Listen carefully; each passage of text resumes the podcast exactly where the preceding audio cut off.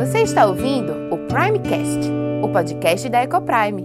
Fique agora com Andressa Oliveira. Seja bem-vindo!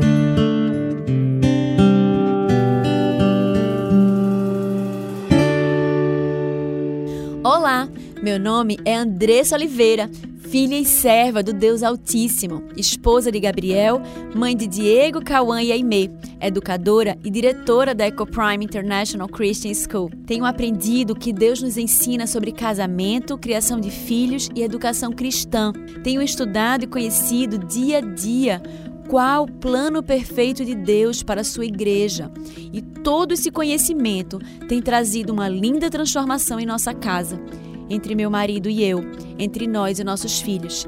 E eu quero compartilhar essas verdades para que mais lares sejam transformados. E este podcast é para você que tem buscado viver no centro da vontade de Deus em todas as áreas de sua vida, ansiando por entender qual o caminho que ele nos aponta para a liberdade, felicidade e sucesso em Cristo. Iremos trabalhar aqui conteúdos diversos que possam contribuir com a sua vida familiar, sempre dentro de uma cosmovisão bíblica cristã. Mas para que esse conteúdo possa abençoar a sua vida e sua casa, você precisa estar com coração e mente abertos para ouvir a voz de Deus. Que este podcast seja um instrumento nas mãos daquele que nos criou, nos salvou e nos amou e deseja que vivamos a vida em abundância que ele preparou para os seus.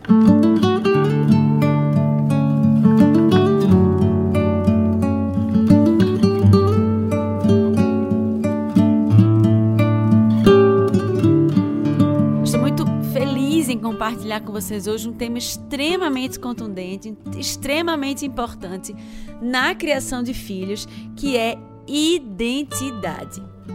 Nós iremos fazer pelo menos dois estudos, dois próximos estudos serão sobre esse tema. Já faz algum tempo que eu tenho meditado sobre a importância da nossa identidade.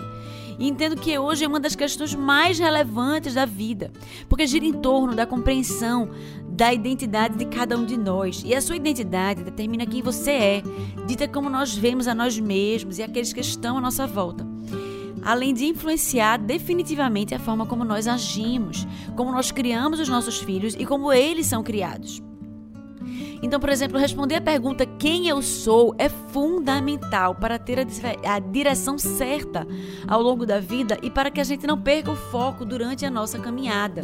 E assim também os nossos filhos, se eles sabem quem eles são, por que eles foram feitos, para quem eles foram feitos, para que eles foram feitos, é muito mais fácil na hora que eles estiverem em uma situação decidirem, entenderem qual é o caminho certo e qual é o caminho errado.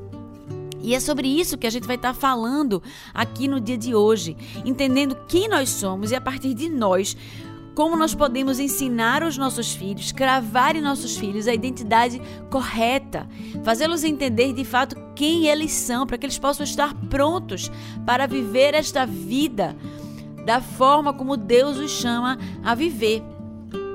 Mas o dia está começando agora e antes de a gente entrar nesse assunto, tão importante, eu quero convidar você a respirar fundo junto comigo. Respira fundo, o dia está começando agora. Olha para o lado de fora, olha o céu e agradece a Deus pela vida, agradece a Deus por esse céu lindo, agradece a Deus porque Ele criou todas as coisas e todas as coisas, toda a sua criação manifesta a sua glória, porque podemos olhar para cada planta, cada espécie de flor diferente. Eu gosto muito de orar no jardim. E, e, eu gosto de ficar apreciando a natureza e percebendo como Deus é maravilhoso, como Ele é perfeito, como Ele é detalhista, como Ele é exuberante em, em cada coisa que Ele faz. E você pode louvar a Deus por isso, você pode olhar para o seu próprio corpo e louvar a Deus, porque você é perfeito, né? Você foi feito à imagem e semelhança de Deus né? O nosso corpo que funciona tão perfeitamente, cada órgão conectado com o outro através das veias e das artérias, né? Conduzindo células, conduzindo alimento para todo o nosso corpo, o ar que entra através dos nossos dos nossas narinas e chega até o nosso pulmão e distribui para o restante do nosso corpo, como tudo é tão perfeito. E isso é algo importante para a gente saber. Deus ele é perfeito em todas as coisas. Sim, ele te fez de forma perfeita. Não há nada em você que esteja fora do lugar. Talvez você não goste de uma coisa ou de outra, mas Deus te fez e Ele é perfeito. E Ele te fez exatamente do jeito que você é. Isso é algo que nós precisamos dizer também aos nossos filhos. Principalmente aos nossos filhos adolescentes. Eles normalmente olham para o corpo deles e sempre acham alguma coisa, a orelha grande demais, ou o nariz grande demais, né? É, ou acham que tem muito pelo, ou acham que as bochechas também são estranhas. E nós precisamos dizer a eles que eles são simplesmente perfeitos, feitos e desenhados, principalmente as meninas, né? Exatamente de acordo com a perfeição do nosso Deus. É, eu acho que eu já falei isso para vocês. Uma vez eu fiz um trabalho com as adolescentes lá da escola e pedi para que cada uma delas falasse, elas estavam entrando na adolescência, cada uma delas falasse sobre o que, que estava, o que que as incomodava, né, no seu corpo, se havia alguma coisa. E Cada uma delas tinha alguma coisa para falar. E aí, depois que elas falaram isso, é, a gente falou sobre o que é que gostava. E a gente depois voltou para as coisas que elas não gostavam. E a gente conversou sobre isso, sobre como Deus é perfeito, sobre como a gente lê lá em Gênesis que Deus ele, ele fez né, a, a mulher, e ele fez o homem, ele fez a sua imagem e semelhança, como Deus é perfeito. E nós acabamos aquele momento ali agradecendo a Deus especificamente por cada parte do corpo que elas não gostavam. Porque a partir dali elas entendiam que aquela parte do corpo foi desenhada por Deus para elas, né? E, e é uma bênção podermos perceber isso. Então, louve a Deus pela sua perfeição, louve a Deus porque Ele te fez exatamente desse jeito, para a sua glória e para o seu louvor. Louva a Deus pela vida dos seus filhos, louva a Deus pela vida do seu marido, louva a Deus pela vida dos seus pais. Louva a Deus pela vida dos teus amigos, aqueles que Deus tem te levantado ao teu redor para serem bênção na tua vida, para serem aquele ombro em que você chora de vez em quando, para serem aquele ouvido o qual você pode contar para desabafar, para derramar ali diante delas, né, as suas as suas angústias, os seus medos, Louva a Deus, porque Ele te cerca por trás e por diante, porque Ele provê cada uma das suas necessidades. Será que você consegue lembrar agora alguma coisa que Deus proveu recentemente, qual você estava temerosa, pensando que não ia acontecer, pensando que não ia dar certo, pensando que não ia ter, e de repente aconteceu? De repente se fez mais talvez do que você pensava. De repente apareceu algo que você nem esperava. Mas Deus proveu. E mais uma vez você pôde constatar que Deus é fiel. Mais uma vez você pode constatar que Deus provê cada uma das nossas necessidades, muitas vezes muito mais do que nós pedimos ou nós pensamos. E graças a Deus por isso. Graças a Deus porque nós temos a palavra. A sua palavra, porque nos, nos dá uma direção ao nosso caminho, nos mostra por onde nós devemos caminhar. E hoje, através da palavra de Deus, nós entenderemos quem nós somos, quem nos fez, por que, que Ele nos fez e para que, que Ele nos fez. E entender isso vai nos dar norte às nossas vidas. Será que se perguntássemos ao seu filho agora quem é você, o que ele me responderia? Será que ele reconheceria a sua identidade? Hoje nos deparamos com frases do tipo: você pode ser o que você quiser. Será que temos de fato essa autonomia de sermos quem queremos?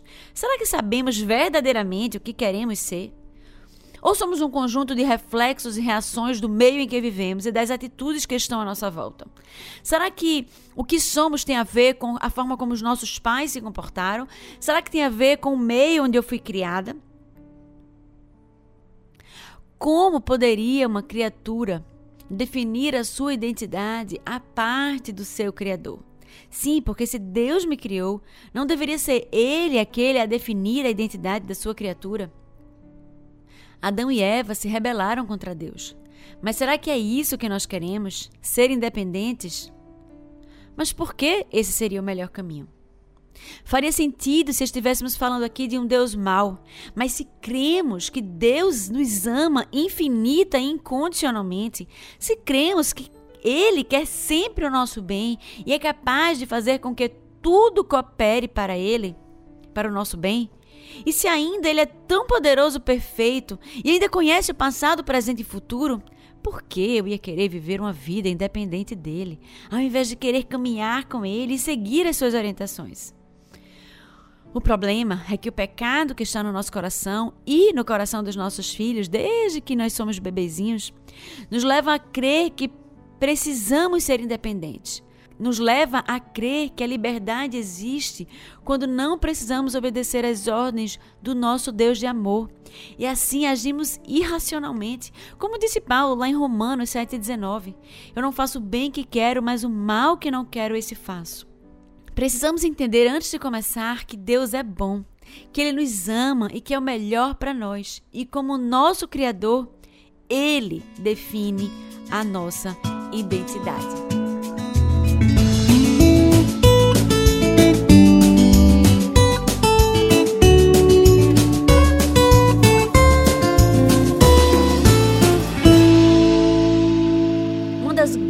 Mentiras que ronda a nossa cultura e sociedade hoje é a frase: você pode ser o que quiser. Essa frase trata essencialmente sobre o tema sexualidade. E é sobre esse viés que eu quero conversar com você hoje sobre identidade.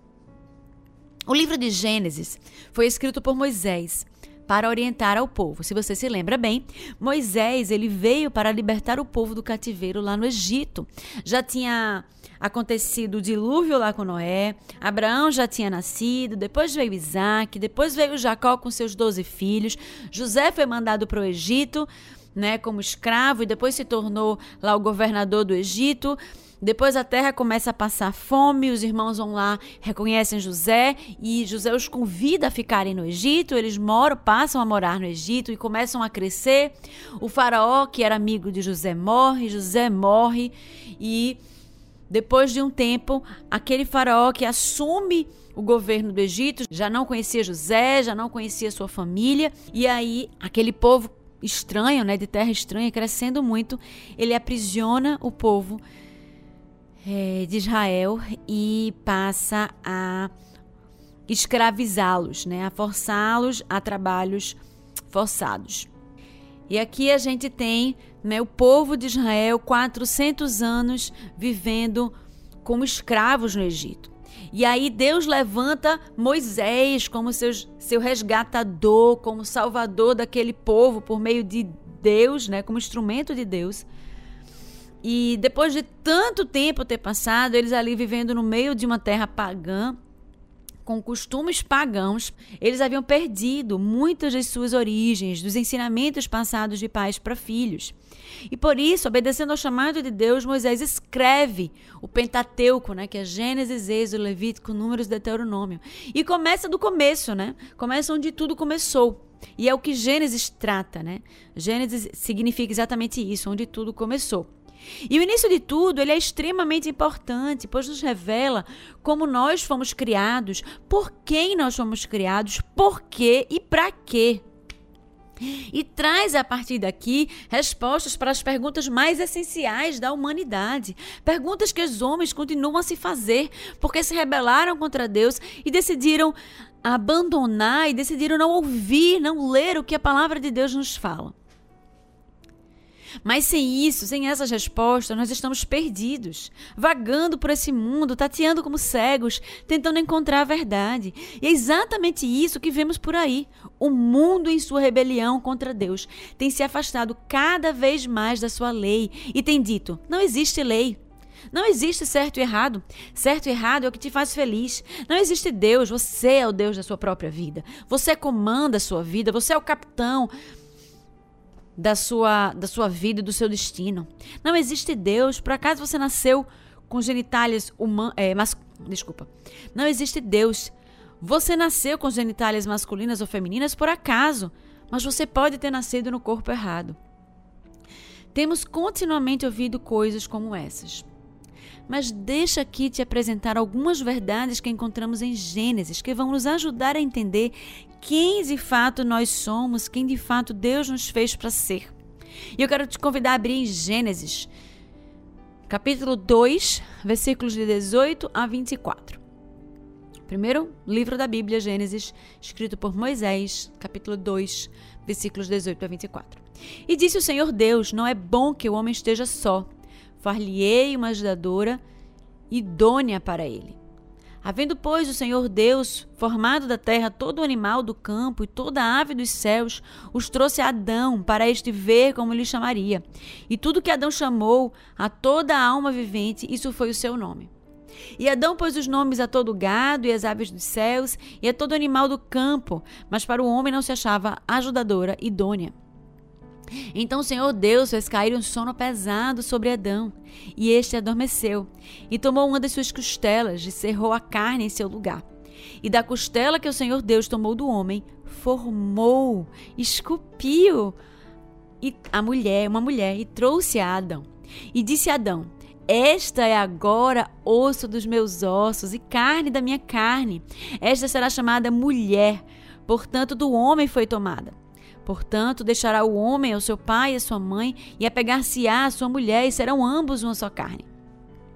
Aqui nós vemos no primeiro versículo 18 que Deus viu que o homem estava só e decidiu que não era bom.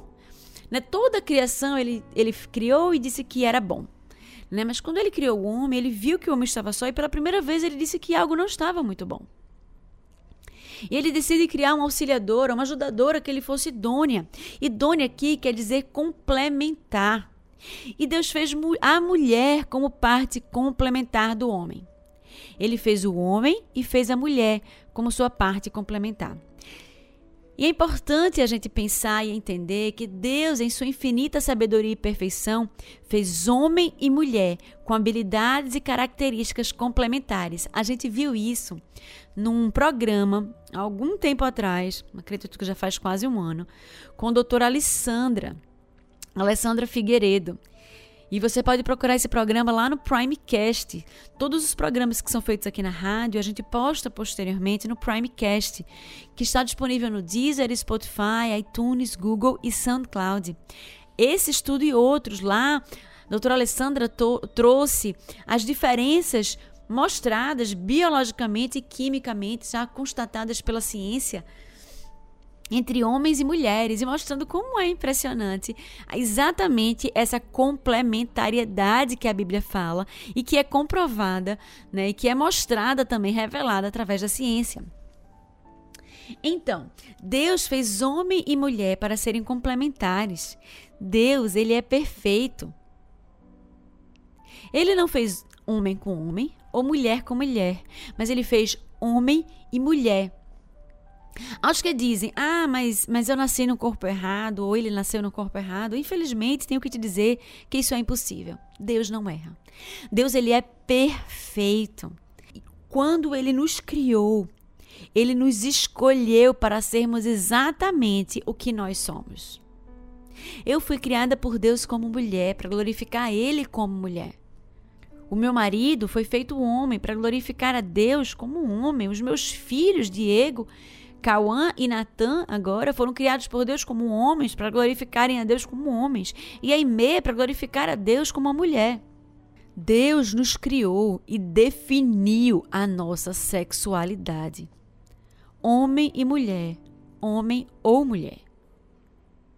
E essa é uma verdade simples, mas que o mundo tem negado e tem dito exatamente o contrário tem se rebelado contra Deus e contra a sua verdade e contra a sua criação e tem dito: não, eu posso ser o que eu quiser. O pecado levando-os a acreditar que podem viver uma vida longe de Deus, a parte do seu Criador, independente do seu Criador. Quando ouvimos frases desse tipo, você quer ser o que você você pode ser o que quiser, é um chamado à rebelião contra Deus. É como se te dissessem: você não precisa ser o que Deus escolheu para você ser. Você simplesmente pode ser o que quiser. Não fica presa ao que ele te diz. Você pode ser independente. E aí voltamos novamente às mentiras contadas pela serpente. Não há nada melhor do que vivermos a vida que aquele que nos ama infinitamente escolheu para nós em sua sabedoria e perfeição. E esse chamado de liberdade, entre muitas aspas, ser o que quiser, é na verdade uma condenação. Porque viver longe em rebeldia contra Deus é viver uma vida de sofrimento, caos e derrota. Basta lermos o que aconteceu com Adão e Eva, que foram expulsos do jardim, que receberam maldições e precisaram viver e viveram até o final de seus dias embaixo de maldição. Basta ler o Antigo Testamento e ver o que aconteceu com o povo de Israel sempre que se rebelava contra Deus. Com Judas e com tantos outros que viraram as costas para Deus durante toda a história. Tenho visto mães terem problemas de sexualidade com relação aos seus filhos. Temos vivido influências nefastas em todo lugar, isso é certo, em filmes, em desenhos animados, em séries, a mídia, propagandas, campanhas de marketing, artistas, todos gritam a mesma coisa. Você pode ser o que você quiser. Você precisa se aceitar do jeito que você é pais têm dado nomes neutros para os filhos, para que eles decidam que sexualidade, que sexo eles vão querer ter no futuro. Arquitetos têm desenhado projetos de quartos neutros para os filhos, para que os para que nada no seu ambiente influencie a sua sexualidade para que ele possa ser o que ele quiser ser. Meu Deus do céu tenha misericórdia de nós. Deus define a nossa sexualidade. Não precisamos carregar este fardo de decidir quem nós somos. E é certo que as influências são muitas, diversas e estão em todo lugar. Mas não há pessoas que influenciem mais a vida dos nossos filhos do que nós mesmos. Não há lugar que influencie mais os nossos filhos do que o nosso lar, do que a casa em que eles moram, em que eles dormem todos os dias. Sim, precisamos ensinar aos nossos filhos que, que Deus criou o homem e mulher. E não há uma terceira ou quarta opção. Esse é o plano perfeito de Deus para o homem em unir pai e mãe. Precisamos ensinar a palavra de Deus. Precisamos ensinar aos nossos filhos que Deus sim define o que é certo e o que é errado. Não é a nossa própria moral, não é a sociedade, mas é Deus que define o que é certo e o que é errado. Algumas mães, algumas famílias, quando se deparam com alguma inclinação dos seus filhos, têm colocado seus filhos, têm levado seus filhos para psicólogas, sem entender qual é o direcionamento daquele profissional, por exemplo. E muitas vezes o que está aí, o que está posto, é que você pode ser o que você quiser. E muitas vezes, quando você leva seu filho para uma profissional, querendo entender ou querendo ajustar talvez algum comportamento, vocês acabam entregando os seus filhos a alguém que está na sociedade, alguém que está em rebelião contra Deus e que vai não apenas tolher aquela situação, mas que vai incentivar o teu filho a seguir naquele caminho. Gente, o pecado, aquilo que é errado, precisa ser tratado diante de Deus, com a palavra de Deus, com aquilo que Deus nos ensina. Não estou dizendo que você não pode procurar um profissional, mas estou te dizendo que escolha a dedo o profissional que vai estar acompanhando o seu filho. Afinal, você está entregando o seu filho, a vida do seu filho, a quem Deus te deu por responsabilidade, na mão de alguém para que este alguém possa influenciar o seu filho em, em um determinado caminho. E voltando ao que eu estava falando, né? O plano perfeito de Deus é unir homem e mulher, é unir pai e mãe. E o nosso casamento, a forma como lidamos com o nosso marido, ensina aos nossos filhos sobre o que é ser homem e mulher. E a gente precisa estar muito atento a isso. Sim, nós precisamos ensinar a Bíblia, mas precisamos também estar atentos ao nosso comportamento, porque o exemplo fala muito mais alto que as palavras, né? O exemplo fala muito mais alto que as palavras. E nós precisamos ensinar aos nossos filhos o que é ser homem e o que é ser mulher, por exemplo. E não é ser homem o que é ser mulher de acordo com a visão secular, de acordo com a visão de mundo, a visão das pessoas que estão por aí. Não é ser o homem cabra macho. Não é ser a mulher forte que vai e faz todas as coisas e que compete pau a pau com o homem. Não, não é isso que a Bíblia nos aponta quanto o que é ser homem e o que é ser mulher. E eu queria falar com vocês, mulheres, primeiro. As mulheres em casa estão assumindo a posição dos homens. O movimento feminista, quando começou, trouxe muitos benefícios e, e eu né, super apoio o movimento naqueles termos como era feito antes, pois a mulher vivia de fato em opressão e a partir daquelas lutas as mulheres puderam ter acesso aos estudos, puderam votar, puderam trabalhar, puderam ser ouvidas na sociedade e até assumir papéis importantes como hoje acontece. Mas esse movimento há muito tempo extrapolou o que era bom.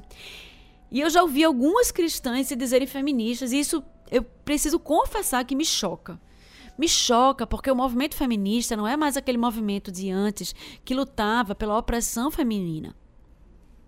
Hoje, o movimento feminista é um movimento que luta contra aquilo que Deus nos chama a viver na Sua palavra. É um movimento que quer colocar a mulher no lugar do homem é a humanidade vivendo a maldição que foi dada por Deus lá no jardim, lá, jardim do Éden. Quando Deus diz à mulher, lá em Gênesis 3, que ela viverá agora sobre o governo do seu marido, não é que isso fosse a, fizesse parte da maldição, porque ela já era liderada por Adão no Éden mas que a partir dali ela lutaria contra esse governo. E é exatamente isso que o movimento feminista faz. Ele luta, luta contra a autoridade do homem. Ele pega o homem e, ti, e quer tirar dele toda a autoridade. Não é isso que Deus nos chama a viver. Não encontraremos felicidade, não encontraremos graça, alegria ou paz longe daquilo que Deus nos chama a viver. Minhas irmãs queridas e amadas.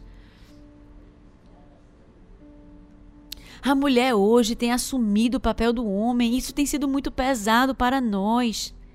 Temos pagado preço por isso. As mulheres hoje querem querem trazer a provisão para os seus lares, as mulheres querem proteger o lar, querem ser as fortes, não querem ser cuidadas por ninguém, querem cuidar dos filhos, da casa e o marido que faça as coisas dele. E muitas têm vivido um casamento carregando todo o fardo sozinhas. Se queremos mesmo ensinar os nossos filhos sobre como Deus criou todas as coisas e queremos que eles vivam conforme as ordenanças de Deus, precisamos olhar para as nossas próprias vidas e ajustar o que está no lugar errado. Precisamos ser a mulher que Deus nos chama a ser. Quando a gente lê Gênesis novamente, lá no versículo 21 e 22, a gente lê assim: Então o Senhor Deus fez cair um sono pesado sobre Adão, e este adormeceu. E tomou uma das suas costelas e cerrou a carne em seu lugar. E da costela que o Senhor Deus tomou do homem, formou uma mulher e trouxe a Adão. Deus criou Eva a partir de Adão. Deus podia ter criado Eva de muitas formas diferentes, mas Deus decidiu criá-la desse jeito. E aí a gente precisa olhar para essa escritura e perguntar o que, é que ele nos quer dizer com isso, o que, é que ele nos quer ensinar com isso. E eu achei muito interessante uma frase escrita por Matthew Henry, que diz assim: A mulher foi feita de uma costela de Adão. Não foi tirada dos seus pés para ser por ele pisada, mas do seu lado para lhe ser igual. Debaixo do braço para ser protegida e de perto do coração para ser amada. Sim, Deus fez a mulher igualmente importante e digna de honra, não acima do homem, não abaixo dele, mas do seu lado. Muitas vezes o aspecto da submissão é vista de forma negativa pelas mulheres da igreja. Muitas vezes as mulheres, elas veem isso de forma como se fosse algo arcaico ou como se fosse algo que as colocasse para baixo. E de forma alguma. Deus, da mesma forma que criou o homem, criou a mulher. Deus, da mesma forma que ama o homem, ele ama a mulher. E quando a gente lê lá em Efésios sobre Efésios 5, sobre a, a descrição dos homens, do chamado, né, dos homens a, amarem as mulheres como Cristo amou a igreja, as mulheres respeitarem os homens. Um pouco antes daquele versículo, se eu não me engano, Efésios 5:18, ele diz assim: "Sujeitai-vos uns aos outros". E logo depois disso, ele segue com a descrição de como os homens devem tratar as mulheres e as mulheres devem tratar os homens. Então, a mulher não é apenas a mulher que se sujeita ao homem. A mulher se sujeita ao homem e o homem também, que é cristão, se sujeita a Cristo de uma forma organizada, de uma forma hierárquica, Deus nos criou sobre a autoridade do homem. E quando Deus cria aqui a mulher a partir do homem, ele mostra que o homem vem primeiro e a partir dele nós fomos criadas para que nós pudéssemos ser auxiliadoras idôneas. Nós fomos feitos com a mesma dignidade e importância, mas com funções complementares. O casamento, por exemplo, revela o relacionamento da Trindade entre Deus Cristo e o Espírito Santo. Jesus muitas vezes ele se colocava ali na posição de filho e tinha coisas que só cabiam ao Pai. Mas ele não era menos Deus, ele não era menos importante, ele não era menos digno de ser adorado. Ele apenas tinha funções importantes. O Espírito Santo, por exemplo, é aquele que conforta, que consola, que cuida. E ele também tem o seu papel, mas também não é menos digno de adoração, ele não é menos Deus do que Deus Pai e, e Deus Filho. Ele, eles apenas têm posições diferentes, assim como nós, homens e mulheres, temos posições diferentes diante da vida, na forma como nós devemos viver, na forma como nós devemos reagir e agir. Mulher, você foi feita para ser amada e protegida pelo seu marido. Você não precisa ser forte, você não precisa proteger a sua casa. Esse é papel do seu marido. Quando aparecer uma barata em casa, deixa que ele mata. Quando ouvir algum barulho na noite, deixa que ele vai. Se tem um pote duro para ser aberto, pede para ele abrir. Para de assumir um papel que não é seu, nos mínimos detalhes. Talvez você tenha, você diga para mim, Andressa, ele não assume o papel dele, então eu vou lá e faço. E eu te pergunto de volta, será que você tem permitido a ele assumir esse papel? Ou será que você tem assumido as rédeas da sua casa e ele acaba por deixar você fazer o que você quer fazer? Será que você tem decidido tudo em casa sem consultá-lo, passando passando por cima dele? Ou será que quando ele decide, você critica? E pior, na frente dos filhos, na frente das crianças. Ou talvez até você fique calada, mas fica com a cara desse tamanho, com a cara emburrada. Para deixar bem claro que você não concorda com aquilo que ele decidiu. Precisamos viver aquilo que Deus nos chama a viver. Mulheres, precisamos ensinar as nossas filhas a serem mulheres através do nosso exemplo. Precisamos resgatar a feminilidade bíblica. Precisamos ser doces, amorosas. Precisamos entender que o nosso papel, faz parte do nosso papel, cuidar do nosso marido. Faz parte do nosso papel cuidar da nossa casa. Faz parte do nosso papel respeitar o nosso marido, porque ele foi autoridade instituída por Deus sobre a nossa vida. Toda vez que você levanta a voz para o seu marido, toda vez que você fala alto, toda vez que você coloca por menos aquilo que ele decidiu, você destitui a autoridade dele.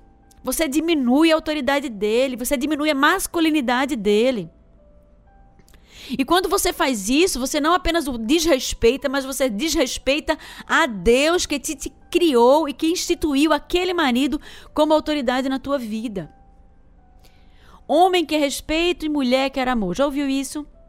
E é a mais pura verdade. Quando a gente não vive isso, a gente acaba por viver um casamento com dificuldades muito grandes, com disfunções tremendas no casamento. O mundo já é extremamente difícil, competitivo e voraz. Nós precisamos tornar a nossa casa um lar seguro, um porto seguro, um lar onde ele vai voltar e ele vai receber amor, e ele vai receber apoio.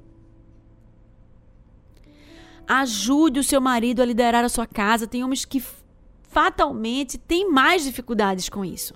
Eles acabam se colocando em uma posição de ambição e a gente vai falar sobre isso na próxima semana.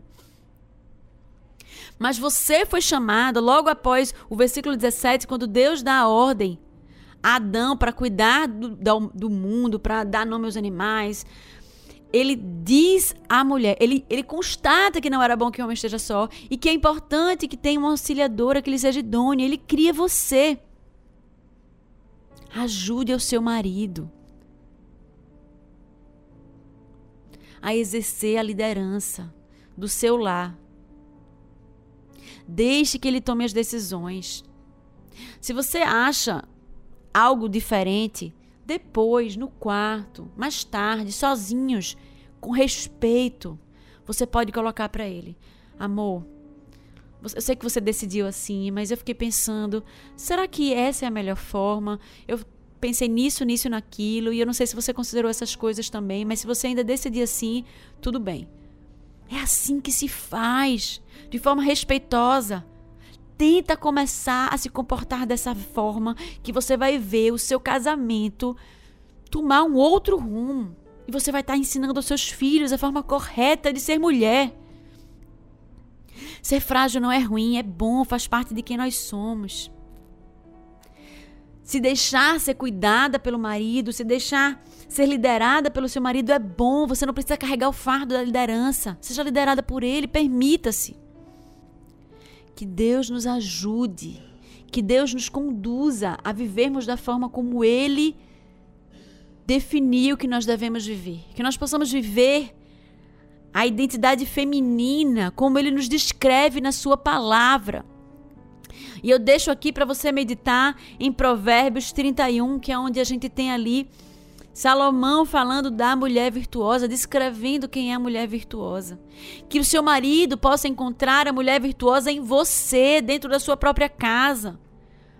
Como uma mulher amável, mansa, submissa, que sabe qual é o seu papel, que sabe qual é a sua missão.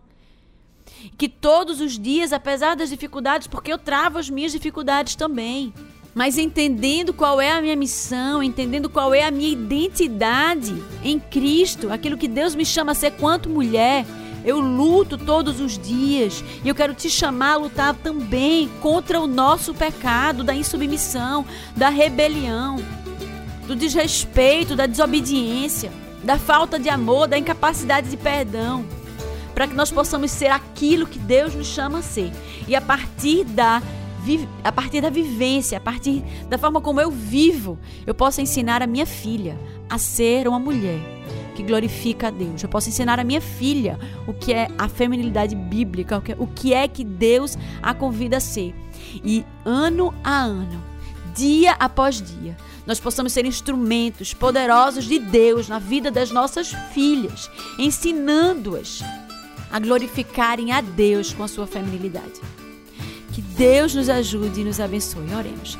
E se você foi abençoado por esse conteúdo, compartilhe com aqueles que você ama. Faça parte desse movimento de proclamar as verdades transformadoras do Senhor. Obrigada pela sua audiência e até o próximo episódio.